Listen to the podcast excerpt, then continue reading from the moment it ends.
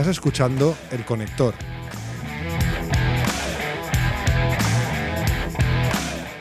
Un podcast para aprender de los mejores técnicos y creativos.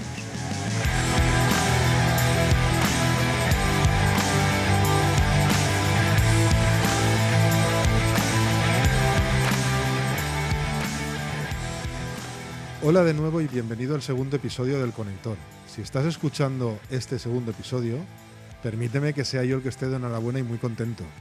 Pues he conseguido que continúes y no te quedes estancado en el primer episodio y ya no pases de ahí. Así que te aseguro que un like en el, programa que uses para estar escuchando este podcast o un comentario tuyo en el mismo harán que todo este esfuerzo que estoy haciendo por el podcast valga, valga mucho la pena. Bueno, en este segundo episodio traemos a Alejandro Agra, quien nos cuenta su experiencia más reciente como Production Manager de una de las artistas más importantes para mí desde el punto de vista nacional en este momento, Rosalía. Además, Alejandro ha desarrollado una extensa carrera, carrera como jefe de producción técnica en diversos festivales y giras, y también cuenta con una amplísima experiencia en el mundo de los eventos corporativos. Así que lo hace un todoterreno, y describe en este episodio los pros y los contras de ambos mundos, que, bueno, aunque, aunque los dos sean eventos, son mundos muy diferentes o una forma de trabajar muy diferente. Yo soy Juanjo Vila, me podéis encontrar en Equipson, un fabricante de productos audiovisuales, en Secartis, una asociación de fabricantes de electrónica donde soy vicepresidente y dirijo el sector audiovisual, también como colaborador voluntario de Avixa, la asociación audiovisual más grande del mundo. Y ahora también me podéis encontrar en Avify, la primera comunidad online que reúne en una misma plataforma a técnicos y empresas del sector audiovisual. Y sin nada más, dejo paso a la entrevista, eh, que bueno, esta no ha quedado tan larga como, como la anterior, ha quedado eh, bastante más resumida y espero que os dé una, unas pinceladas, sobre todo a los más jóvenes de, eh, que estáis empezando en este, en este mundo para saber eh, qué hace un jefe de producción técnica, qué skills o qué habilidades tiene que tener, que yo os adelanto que lo que hay que ser es muy organizado y previsor. Y, bueno, sin nada más, dejo paso a la entrevista y espero que aprendáis mucho y os sea útil. Por favor, no dejéis de darle al like o comentar si os ha gustado o lo que nos ha gustado también. Venga. Bienvenido, Alejandro. Eh, un placer estar aquí y que puedas, hayas tenido tiempo en eh, dedicarnos al conector audiovisual. Y nada, bueno, sobre todo eso, agradecerte la rapidez, celeridad de, en que has puesto, te has puesto a disposición eh, muy rápido. Así que muchas gracias. Y nada, Alejandro, cuéntanos quién eres y a qué te dedicas. Bueno, gracias a, ti, Juanjo, por la, la invitación es un momento que estamos con, con tiempo, obviamente, pero bueno, eh, gracias por la, por la invitación y, y, me gusta la, iniciativa, así que eh, no, no, no tenía que pensarlo mucho.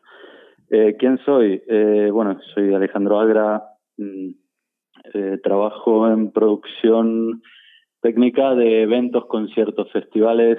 he estado los últimos años bueno, este último año y medio como production manager de, Rosalía. Eh, también hago producción técnica para festivales. Eh, soy el encargado técnico del Sonar. Eh, también he hecho, bueno, muchos festivales antes, BBK, Skena. podemos remontarnos al 2000, hasta el 2005, que fue el primer festival grande que hice aquí, que fue Creamfields eh, yo nací en Argentina, eh, como mi acento lo debe estar delatando. y, y bueno, eh, a eso me dedico. También hago corporativos. y bueno, ahora lo iremos desarrollando si quieres.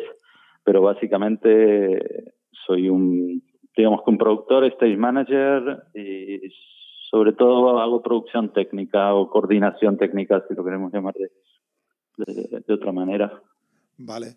Eh, bueno, eh, ¿cómo, cómo eh, para que la gente que pueda buscar tu experiencia y tal, tienes algún perfil de LinkedIn, creo, y, no sé si tienes alguna red más.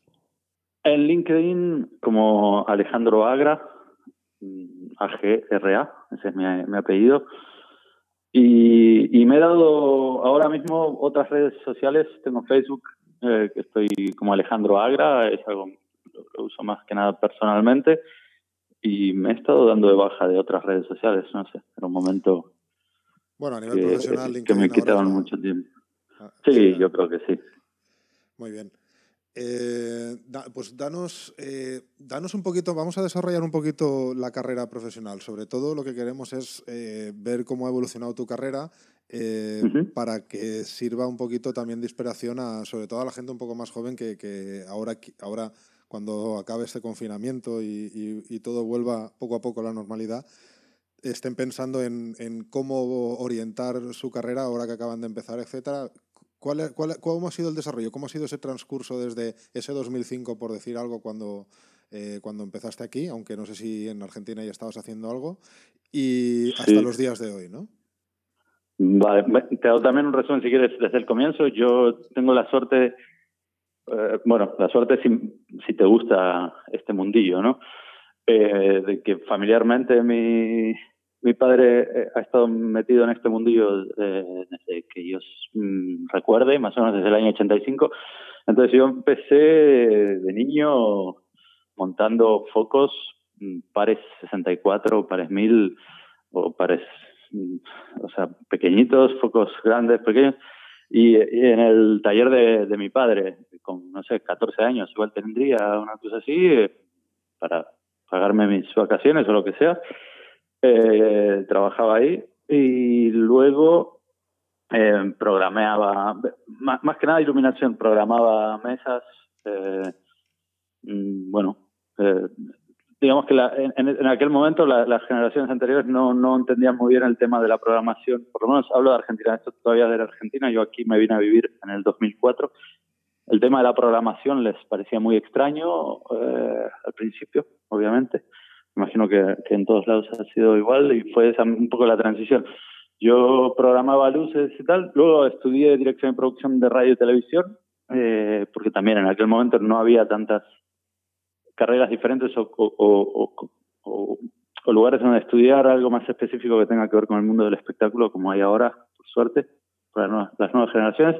Y luego se adelantamos, yo, bueno, allá en Argentina trabajaba, trabajé sobre todo en producción de televisión, y cuando llegué aquí, en el año 2004, eh, me monté una pequeña empresa de equipamiento escénico, de venta de iluminación, estructuras, truces y cosas así. Tuve un cliente que fue Jonathan Alarcón, eh, de La Ilumina, no sé, imagino que mucha gente lo conocerá.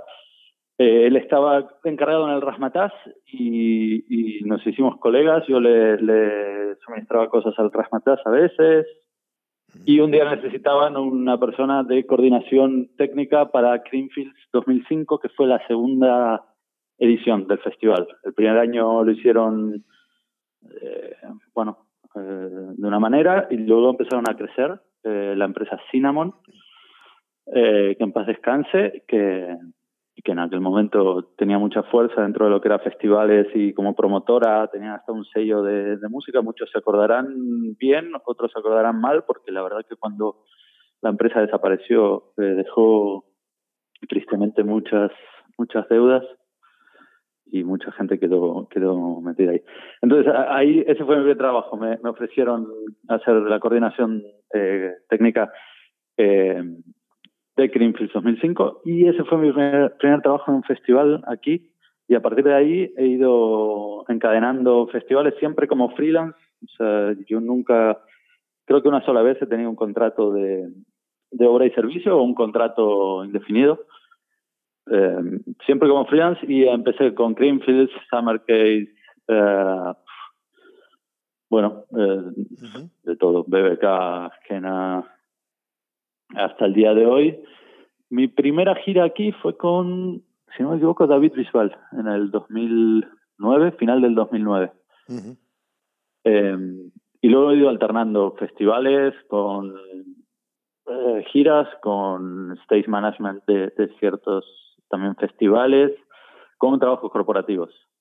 Em, la Mobile, em, diferentes lanzamientos de productos y así a día de hoy.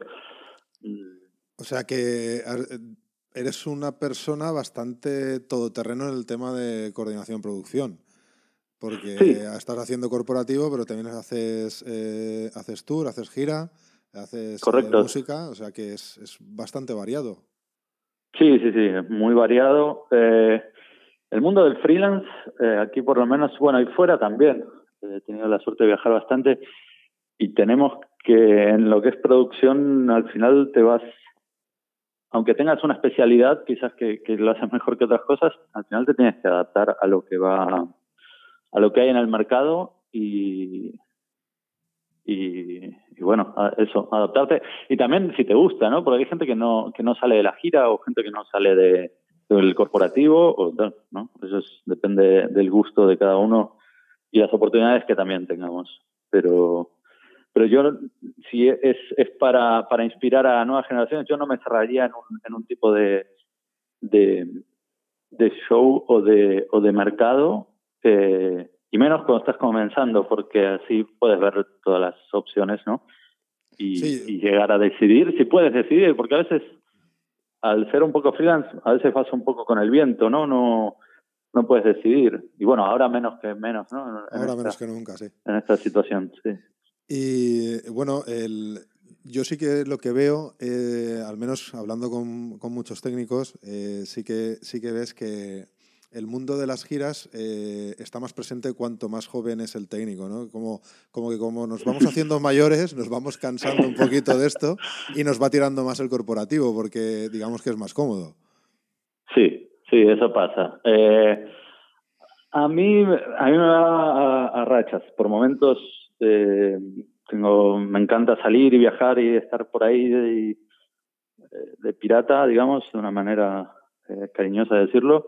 Y en otros momentos quiero estar eh, en un lugar fijo. También depende del proyecto de vida que tengas, porque no es fácil y es uno de los grandes problemas de nuestra profesión, coordinarla con una vida personal organizada y quizás con una persona si quieres tener pareja o, casarte y tal, es complicado que la otra persona entienda mm, cómo funciona nuestro trabajo.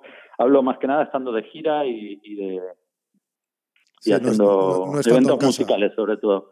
Claro, no estando, en, casa. estando en casa o con horarios eh, muy diferentes a los que tiene una persona que no que no se dedica a esto. Con lo cual, a la gran mayoría de la gente. Con lo cual a la gente que está empezando sí que es verdad que es recomendable que lo prueben todo, porque... Eh, claro, eh, exacto. Yo creo que, yo creo que de, gira es cuanto más aprendes o, es diferente. Eh, claro, es que de giras sí, aprendes a, adaptarte a un montón de situaciones muy rápido.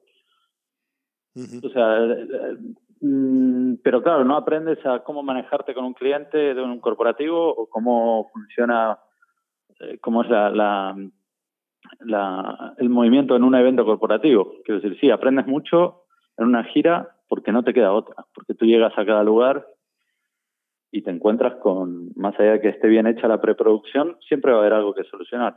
Y es lo bonito también de nuestra, de nuestra profesión siempre vas a tener, el venue va a ser diferente, el, el escenario va a ser, salvo que gires con tu escenario, va a ser distinto. Eh, bueno, es, es, es, para lo que nos pagan también y, y, lo que nos termina enganchando, ¿no? Solucionar, eh, no llamarlo problemas, pero solucionar eh, la adaptación de ese show al, al, lugar. Y sí, aprendes mucho y muy rápido. No te da, no te queda otra.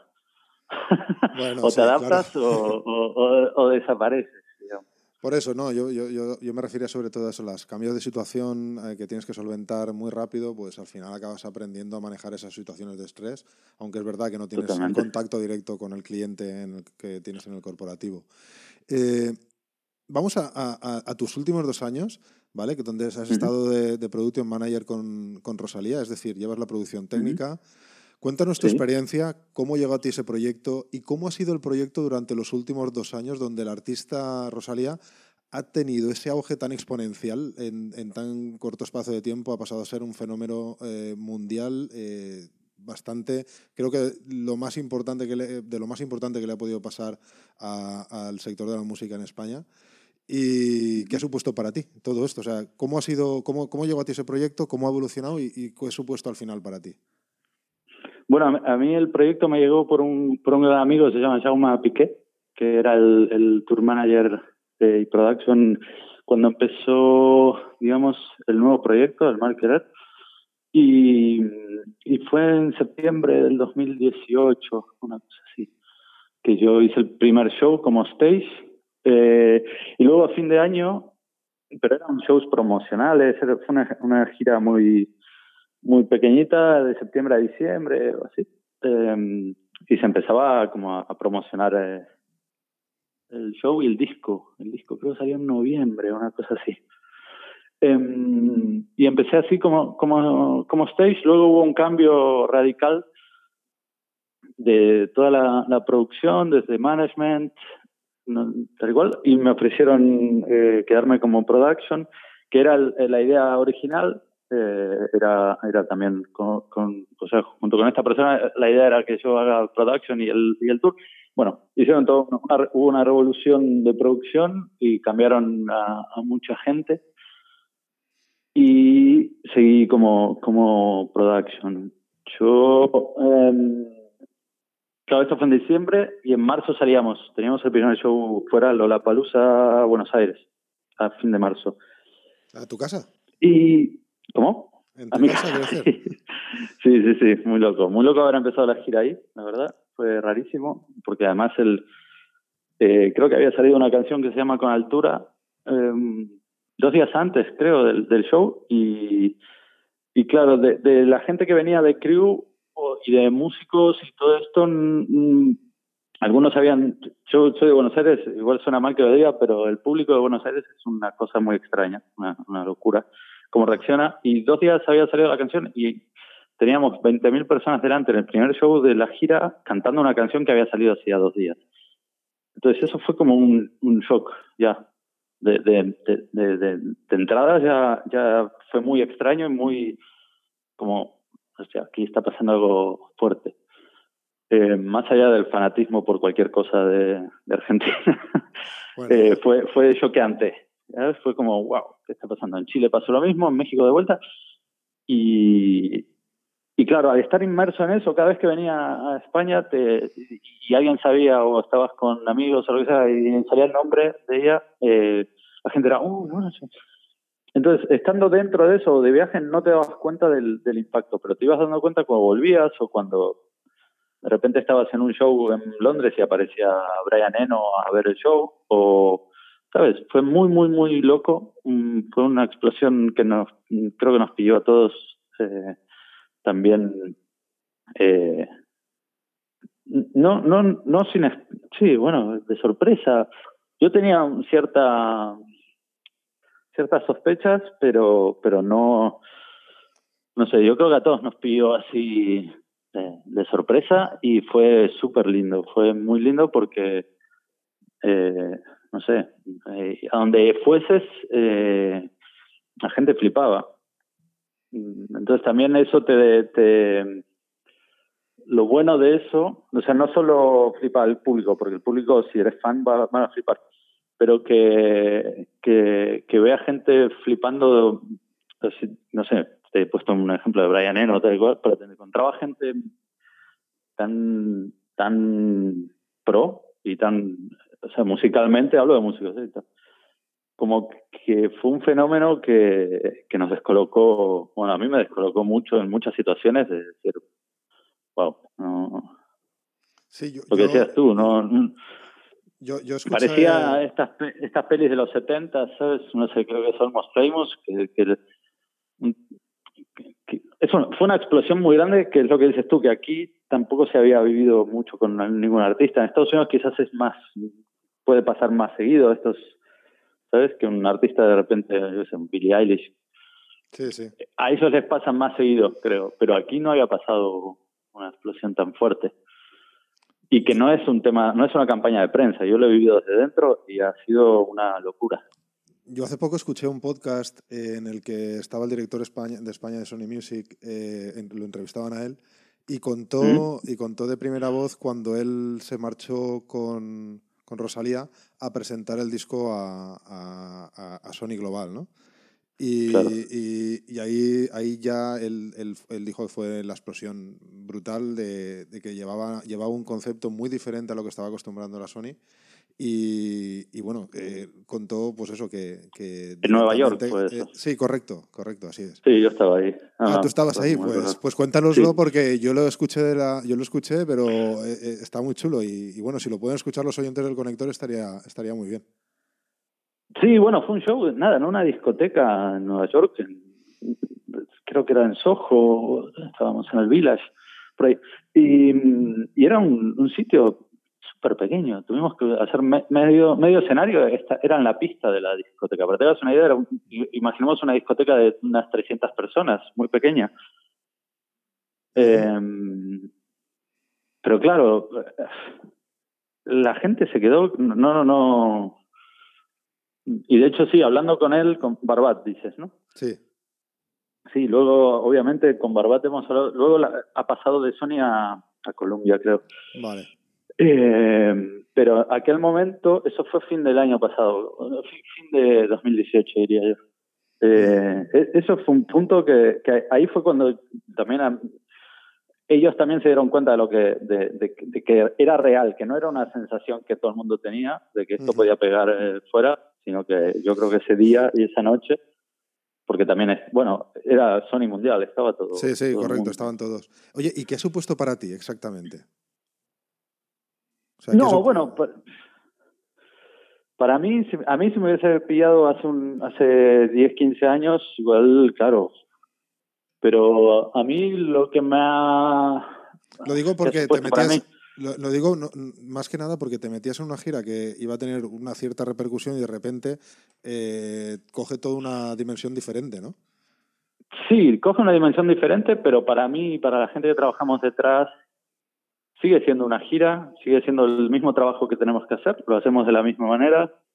Eso es lo que quería que contaras, justamente. Claro, a, mí no me cambia, no me cambia nada. Lo que hizo quizás es reafirmar, eh, reafirmar mi trabajo, reafirmar el trabajo de todos mis compañeros, porque a todos los sitios donde íbamos teníamos buen feedback, tanto de, del show como de, la, sobre todo de la producción, que es lo que a mí me, a mí me, me, puede dar orgullo o, o, lo que me interesa saber. Si porque al final estuvimos yendo a lugares donde normalmente no, no, no van artistas de aquí. Desde. Ha habido, pero desde Coachella hasta el festival que quieras nombrar grande, Glastonbury y tal cual. Y siempre llevarte un buen feedback, eso, eso es lo que a mí me ha, me ha aportado sobre todo. Eh, porque el resto, al final, el trabajo detrás de, bueno, siempre el trabajo es el, es el mismo. O sea, lo hagas para, y lo tienes que hacer con las mismas ganas y el mismo amor, digamos. Lo hagas para un, para una sala de, de 200 personas o, o, lo hagas para, para lo que se supone eh. que es el, el, el mega artista del momento eso también, eso también lo, lo, notas mucho cuando hablas con, con, muchos técnicos que ya tienen una trayectoria. Cuando son más jóvenes, te comentan mm. que, les gusta, eh, que les gusta pues eso, el, el, reto de una gran gira, eh, les motiva mucho el ir a... Pero luego, conforme vas teniendo experiencia, vas cogiendo experiencia, eh, coincide mucho con lo que, con lo que estás contando, que, que, al final es tu trabajo, que no tienes demasiado en cuenta ya si hay, pues eso, 30 o 3.000 personas, que lo único que te interesa a ti es hacerlo bien y, y que sea profesional. Una, una, una, una, cosa para que los que los que nos estén escuchando, eh, eh, ¿qué, es, ¿qué hace un jefe de producción técnica como tú? O sea, ¿qué, qué hace el production manager realmente? ¿Qué, qué se eh, a ver, por ejemplo, en, luego hay, pequeñas variaciones en cada gira, porque cada, cada, cada production y cada después hay una sinergia dentro de un equipo, ¿no? Que puede ir variando. Yo básicamente lo que haría un production manager eh, y lo que hacía yo es hacer el rider, hablar con todos tus técnicos. Cuando, si vas a, si digamos que, que, que, es una, una gira desde cero, ¿vale? Primero tienes que saber las necesidades que hay, qué tipo de show es, reuniones con el diseñador del show, con iluminación, con sonido, con video, con el artista, con todo el mundo. Mm, eh, realizar, confeccionar un rider técnico con planos de escenario, necesidades, eh, horarios, etcétera. Otro día, si quieres, nos, tenemos una conversación de, riders, porque es un tema también que cada uno lo hace. Mira, no lo tenía apuntado, pero me, me, lo anoto porque es verdad. Eso es un tema para más de una hora de podcast. sí, sí, total, total. Pero bueno. A partir de ahí, que, que si, si ya tenemos el, el nuestro propio rider, mmm, luego, bueno, la agencia busca, digamos, los, los, shows. Eh, puede estar unido el rider técnico con el rider general eh, y ahí dependerá ahí después depende si quién contacta con el festival o con el o con la sala se le envía el rider se pide el festival rider o el rider de sala eh, y se comienzan las negociaciones con el productor local, digamos, eh, sea el productor técnico o productor, si es una sala pequeña será el que hace la producción de todo una sola persona, tanto camerinos como todo esto, aunque no sea mi parte. Eh, luego, si es un festival grande, tendrás un, un, interlocutor técnico, o sea, un homónimo mío, normalmente hay un production manager, un, producción técnica, que es lo que yo hago con festivales, por ejemplo, con lo del Sonar Día. Eh, y a partir de ahí mm, veo que todas las necesidades se cumplan que yo tenga y veo y, trabajo en equipo con el productor local para ver cómo solucionamos mis necesidades para que suceda el show en el momento que tiene que suceder. Luego, hablar con proveedores, y yo giro con, con, mis con equipos propios, hay que coordinar la logística de ese equipo para que llegue al festival en horario, el viaje de los camiones, etcétera. O sea que para un trabajo como el tuyo eh, tienes que ser organizado, ¿no? Lo siguiente. Ah, seguro, sí, bueno, sí, sí, sí. Sí, y para ser tour manager también y para, quiero decir, todo... En, en esta, en esta industria en, este mundillo, como lo queramos llamar, todos tienen que ser organizados si quieren llegar a, a, ser profesionales y, y, realmente buenos en esto, desde el productor hasta el técnico que monta lo que sea. Si, o sea, si, el técnico de pongamos ejemplo, monitores no es organizado en su trabajo, no es tal igual, eh, también todo el trabajo previo que haya habido se puede ir se puede caer porque, yo qué sé, porque llega la prueba y no le ha cambiado las pilas a las petacas. ¿Sabes? Quiero decir, o el de luces no, no, se olvidó de, de, cerrar el DMX en el último X cosas. Pero sí, sí, hay que ser organizado, súper organizado, si no. Y eres el, eh, también llevas la producción técnica del, del Sonar Día. ¿En qué, ¿En qué situación se encuentra el sonar, ah, bueno, se encontraba el sonar antes del confinamiento? ¿Cómo estaba evolucionando? Eh, vale, lo otro lo dejamos ahí. Luego, si quieres, continuamos con cuál sería mi trabajo una vez que llego a un festival ah, o una sala. Bueno, no, pues mira, vamos no, a. No, no, tranqui, tranqui. como, como prefieras. Bueno, Igual se hace muy pues, largo también. No, no, que va, ni, mucho menos. Eh, vamos a acabar, vamos tienes razón, vamos a acabar el, el, el, el círculo eh, al final con qué es lo que, cómo se cierra el círculo de producción técnica y luego vamos al sonar. Venga. Luego eh, va, va, a depender también si además de, de, production haces de stage manager o no. Pero si solo haces de production, bueno, digamos que llegamos al, al venue, al, al, espacio, el día y a la hora que tenemos que llegar. Y a partir de ahí, depende si hay camiones, si no camiones, es eh, confirmar que todo lo que se ha hecho previo esté, para que todo el mundo tenga lo que necesita, todos nuestros técnicos tengan lo que necesitan, nuestras nuestros bailarines o músicos o, sea lo que llevemos de producción esté lo que ya has hecho de preproducción. Por eso para mí la producción en realidad se debería llamar preproducción, porque casi todo, el, muchísimo del trabajo se hace antes, que luego no se ve, solo se ve si, si lo has hecho mal. Eh, o sea, es un trabajo bastante desagradecido, lo tengo que decir, igual que el de muchos técnicos y de la mayoría de gente que trabajamos detrás, porque es, normalmente se dan cuenta o la gente se da cuenta de que hiciste tu trabajo cuando lo hiciste mal o no lo hiciste. Cuando, lo hiciste bien, se, supone que es algo Cuando lo hiciste bien, eh, sale todo bien y, es lo normal para Vamos al vuelo siguiente. Sí. Eh, bueno, eso es algo que también tienen que saber los, los las nuevas generaciones. Eh, no siempre os van a dar una palmadita en la espalda cuando hagan algo. no, porque quizás a veces porque no hay tiempo o por lo que sea, pero bueno, eso eh, eh, hay que saberlo.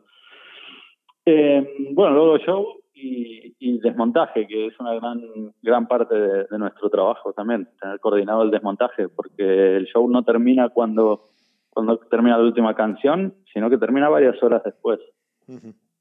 Eh, dependiendo también qué tipo de gira hagas, ¿no? Si, si viajas con tus equipos y camiones, te vas a tener que quedar. Si estás en un festival, vale, chapas, guardas tu material, desmontas tus mesas, tus controles, tus tarimas, lo que hayas llevado y, y te vas. Pero digamos que, que, un show no se acaba cuando termina para nosotros, digo, para, para otras personas sí. Cuando se acaba la música, no es que el show se ha acabado. Eso es muy importante y que siempre hay que tenerlo previsto, el desmontaje, porque es un gran error de mucha gente que trabaja en esto, pero que no trabaja en nuestra o en mi área.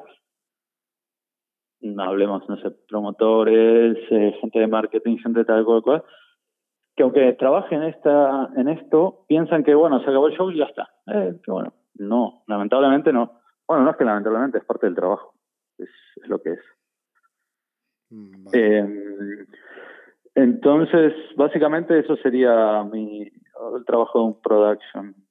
Y durante el show, eh, muchas veces estás avanzando el siguiente show. O sea, si estás en un festival y tienes un show dentro de dos días, durante el día o lo que sea, haces trabajo de oficina para ir siguiendo, cerrando el siguiente show o los siguientes shows. Vale. Y bueno, ahora sí, ya vamos al sonar. Eh, como, como, como, eso, como llevas la producción técnica del sonar día, así que ¿en, qué, situación antes del confinamiento se estaba encontrando el sonar? ¿En cómo estaba evolucionando? Estaba evolucionando normal. Em, ahora estamos en pausa, pero había estado evolucionando normal eh, y, y no había bueno, es que yo creo que todos los festivales habían y giras estaban funcionando normal. Yo con los colegas que hablo, hasta hace nada estaban todavía. Incluso cuando empezó el estado de alarma, aún seguían, por ejemplo, gente de video o iluminación diseñando, programando shows. Eh, bueno, que muchos festivales también siguen programados. Sí, siguen programados, sí. El caso específico del Sonar, estábamos trabajando normalmente y sin ninguna... O sea, yo, yo ya había empezado, yo normalmente como soy freelance, eh, empiezo un par de meses, tres meses antes a ponerme a, full, digamos. Pero ya había ido adelantando desde, no sé, desde diciembre que igual Booking te llama para, para tener alguna, por si tienen alguna duda técnica de que ese artista pueda funcionar en ese escenario o, o determinados detalles. Y todos íbamos eh, muy tranquilamente. Yo creo que nos ha pillado a todos, nos hemos confiado o hemos confiado en lo que nos decían eh, desde los medios y desde todo, que esto era algo... Sí, nosotros de toda Europa al final. sí, así es. Claro. Y eh, entonces todos estábamos trabajando con normalidad, no... Y, y, a día de hoy no se pierde la esperanza, pero bueno, ¿Y tú tienes, o sea, cuál, eh, se supone que después del confinamiento estás metido en algo, si puede contarse? Eh, ¿Tienes algún proyecto en mente eh, cuando salgamos del confinamiento? ¿Cuál es el, o el futuro es aún incierto porque está todo en el aire? Mm, a ver, yo cuando pase el confinamiento, yo estoy, estamos en pausa con el festival, esperando a ver qué, qué sucede y qué se puede hacer o no. yo lo veo complicado este, este año, la verdad. Lo del otoño de este año me parece que, mm, no sé. todos los números apuntan a que en, más bien otoño-invierno, no se sabe aún, es imposible saberlo, eh, vuelva todo poco a poco a, volver al mundo de los eventos. Por ejemplo, no sé, Alemania, Alemania ha dicho que los eventos estarán a partir del 31 de agosto. Igual luego lo cambian, pero Alemania sigue sí, que van a abrir bares, creo, ¿no? Bueno, dice, yo, yo lo que he escuchado hablando con, con colegas alemanes del sector, eh, me comentan eso, que, y, bueno, y lo, vi ayer también en, las noticias, que, que, Alemania saldrá del confinamiento, o sea, sale, bueno, empiezan ahora a reactivarse y lo que es el mundo nuestro, el evento, eh, a partir del 31 de, de, agosto. No sé si será esto verdad, si no será verdad, es que nadie sabe nada, ¿no? Pero bueno, al menos tienen una fecha para fijarse. Claro, yo creo que cada, eso va a ser complejo también. Creo que cada país y cada lugar, depende cómo le ha afectado y le haya afectado esto, eh, irá siendo diferente. Entonces, eso con las giras será complicado de, coordinar.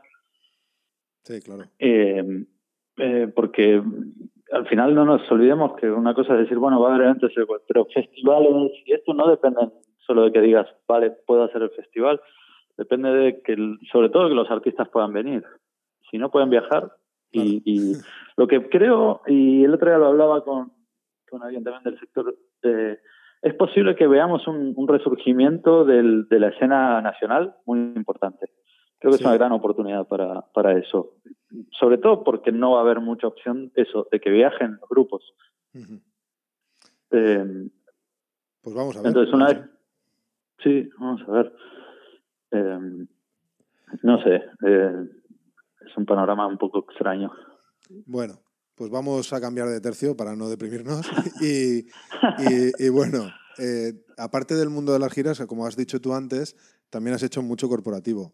Entonces, me mm. gustaría que nos dijeras cuál de los dos mundos es el que más te gusta, si es que hay uno de los dos que prefieres.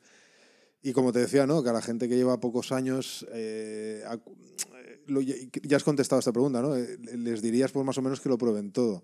Pero, pero bueno, a ti, a ti personalmente, eh, eh, ¿qué es lo que más te tira? ¿Te sigue tirando el rollo gira o las dos por igual o, cada cosa tiene su punto? ¿O ahora mismo es el corporativo? No, a mí me tira más el rock and roll y la música. El corporativo, tirar no me tira mucho. Es algo que no, no es que lo haga con, con mucho placer. Es, es más cómodo. Pero Claro, pero, pero bueno, lo hago y bienvenido sea. Quiero decir, no es que sea algo que. Pero me tira más eh, lo que sea festival, concierto, gira. Sí, pero tienes mucha experiencia en corporativo, es decir, que... Ah, sí, no, aparte seguro. De eso, aparte de eso es que tienes mucho, mucho que contar o mucho que, poner de tu experiencia en ese sector. Y, y también, bueno, eres, tú eres argentino, que ya, ya lo has dicho, y, y, bueno, ya, ya, ya nos has contado que tu padre eh, tenía una empresa de allí. Yo tengo que decir que lo conozco a Antonio, a tu padre, y no es una empresa cualquiera, es uno de los distribuidores, por ejemplo, de MIA más antiguos que hay, y, es una persona referencia en el mundo de la luz en, Argentina con su compañía Stistec. Eh, ¿Qué te cuenta tu padre de allí? ¿Qué, ¿Cómo está llevando Argentina el tema del confinamiento? ¿Cómo ven las empresas y técnicos el sector para el invierno, porque allí se avecina el invierno, con lo cual es complicado. No es como aquí, que vamos al verano y, en teoría tenemos que, bajar. Tienen miedo, eh, no saben lo que va a pasar, creen. Eh, porque además, en Argentina quizás no, ¿no? Pero eh, cuando subes un poquito más en el hemisferio, te vas a, un país más, con más, de más calor, como por ejemplo Colombia, te cuentan que, que, la gente no concibe no vivir en la calle. En Argentina quizás no, Argentina es mucho más parecido a esto, ¿no? Pero, ¿qué te cuenta tu padre de allí? Mira, justo eh, hablé ayer, bueno, hablo seguido con mi padre, obviamente, pero allá eh, están, están, yo creo que como en casi todos los lugares, ¿no? Eh, no se sabe bien qué va a pasar.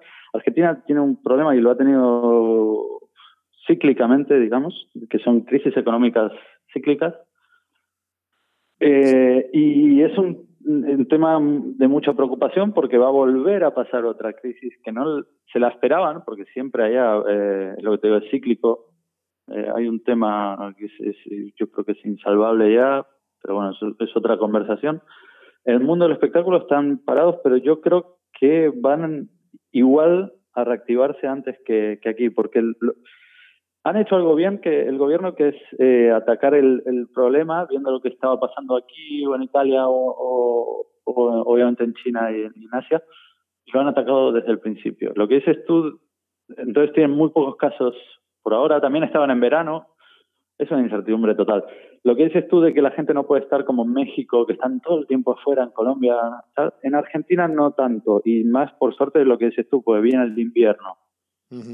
Pero Argentina. Eh, también es un estilo de vida más, parecido al, al, español. Al, nuestro, al de aquí. Bueno, al nuestro. Ya es que... No, no, tú, eres ya afincado aquí, o sea. sí, sí. Pero sí, sí es, más, un estilo... es más parecido.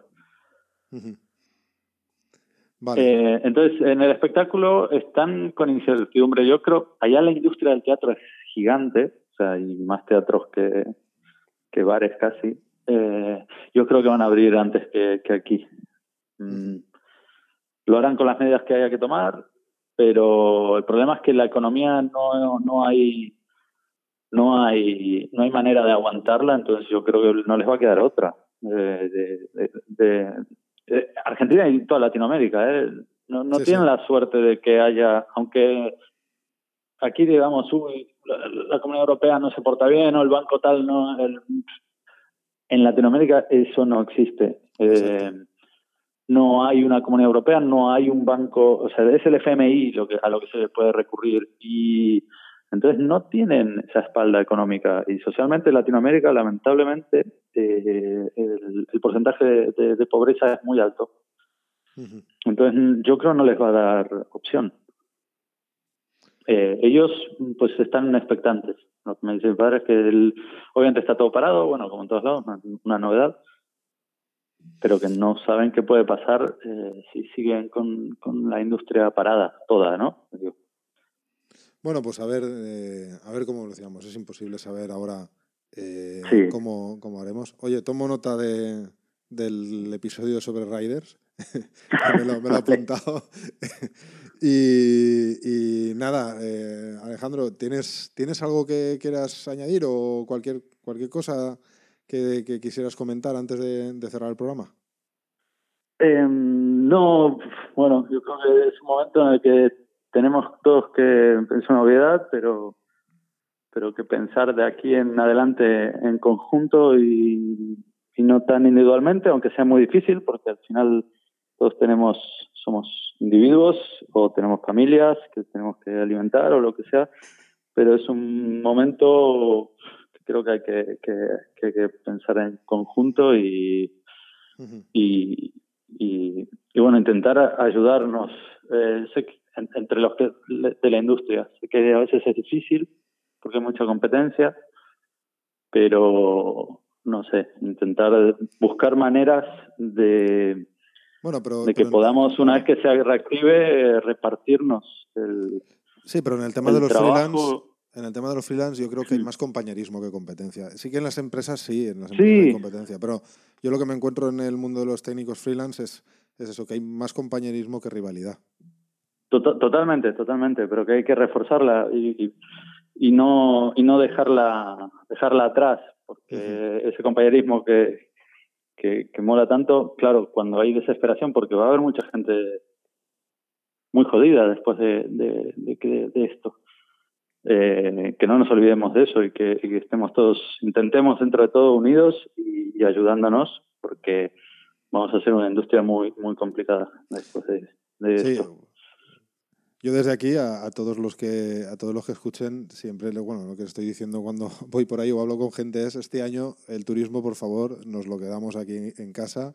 Todos nos vamos a quedar aquí para dinamizar tanto la industria del turismo como nuestra industria también que es parte de la industria del turismo porque eso es una eso es una cosa por ejemplo que también discutíamos el otro día o hablábamos el otro día en un debate que eh, a nosotros muchas veces se nos pone la etiqueta solamente de cultura y, lo que, y, no es, y no es solo cultura. O sea, nosotros somos una parte necesaria dentro del mundo de la cultura, pero somos una industria. Es la industria audiovisual donde está presente en el turismo, está presente en las ferias, en los, en los, en, eh, en, los, eh, en, los, pues en los recintos feriales, estamos ahí, estamos detrás de también en los mítines de los políticos, en el Congreso de los Diputados con la microfonía. Es decir, hay mucho más Totalmente. Que, solamente cultura, ¿no? Entonces, somos una parte muy necesaria porque, eh, en la cultura, pero eh, en otros muchos sectores, que además muchos de ellos, como el turismo, por ejemplo, que es el principal motor de la industria eh, económica española. entonces, creo que, que, aunque no se nos tiene demasiado en cuenta, a nivel político, desgraciadamente, bueno, pues sin nosotros o sin nuestra industria, eh, no, hay, no hay mítines que valgan, no hay nadie que les pueda dar voz. ¿no? Entonces, bueno, hay que, hay que estar unidos y, poner en valor eh, sobre todo cuál es, cuál es el trabajo que, que se realiza en, el, en, lo que llaman el backstage. ¿no? Sí, totalmente, y quizás es una oportunidad para, para que aumente la visibilidad de, de todos los que estamos detrás. De, de, un show o de lo que dices tú, de un meeting o de tal, de los que estamos en, en las sombras y, y, trabajamos em, en esto. Es un momento quizás para que se nos dé visibilidad y tengamos alguna que otra mayor ayuda o protección aprovechando esto para el tema de autónomos, ¿no? Que no somos solo nosotros, obviamente, autónomos hay de todas las profesiones y de todo, pero si todos ponemos un poquito, pues bueno, pues estate atento pues porque estamos organizando algo desde desde, bueno, ahora me pongo la etiqueta Davify, estamos organizando algo para, para que, que, va a ser para que los autónomos tengan algo más de información sobre esta situación y para ponerles un poquito más de voz. Ya, ya, ya iremos viendo en, en, en los próximos días. Y nada, Alejandro, eh, un placer. Vuelvo a repetirte las gracias por, por ofrecerte a, al programa y espero, espero que nos podamos ver pronto en persona, eh, porque bueno, yo conozco muy bien a tu padre, a ti no, no nos conocíamos demasiado, eh, pero bueno, ha sido un placer y, y, nada, a ver si nos vemos eh, dentro de poco en persona y podemos chocarnos la mano, darnos un abrazo.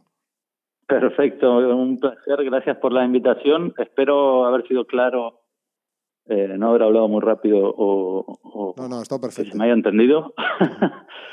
Y, nada, cuando, cuando quieras hacemos el, de los riders. Muy bien. Y sí, ojalá todos podamos salir pronto a abrazarnos y, y, vernos por, por, eventos. Y nada, mucha fuerza a todos los, los, los de esta industria. Eh, aprovechar esta pequeña plataforma o, o, gran plataforma para dar, daros ánimos y que no estamos, eh, no estáis solos, que si necesitáis eh, lo que sea, pues nada. Vamos a, estamos. Sí, vamos a ver si hacemos cosas para que sean no solo hayan mensajes positivos, sino también negativos, sino también positivos. Muy bien, un placer. Nos vemos pronto. Un placer, igualmente. Un abrazo. Un abrazo. Chao. Bueno, y hasta aquí el segundo episodio del Conector Audiovisual nada, si te ha gustado este episodio, si has llegado hasta aquí, espero que te haya gustado, porque ha sido eh, no tan extenso como el anterior, pero bueno, un poquito. Y yo creo que Alejandro es una persona de la que podemos aprender mucho. Eh, esperamos contar con él en futuros episodios para hablar de otras cosas, como ese podcast sobre Riders que, nos ha prometido. Y, bueno, si estás escuchando en iTunes, iVoox o, o, Spotify, dale por favor, si te ha gustado, al like o escríbenos un comentario. O también eh, nos puedes escribir directamente un email a hola.avify.net. Eh, recordaros que el, que el conector ya tiene cuentas de redes sociales, ¿vale? Podéis, podéis encontrarlo en Twitter y en Instagram como el conector AV y en Facebook podéis buscar el conector AV y, os supongo que os saldrá. Podéis dejarnos también cualquier comentario allí. Y a mí me podéis encontrar en Twitter en arroba Juan José Vila, todo junto. ¿Vale? Eh, bueno, pues nada, sin nada más que decir, eh, me despido hasta el próximo episodio. Nos vemos.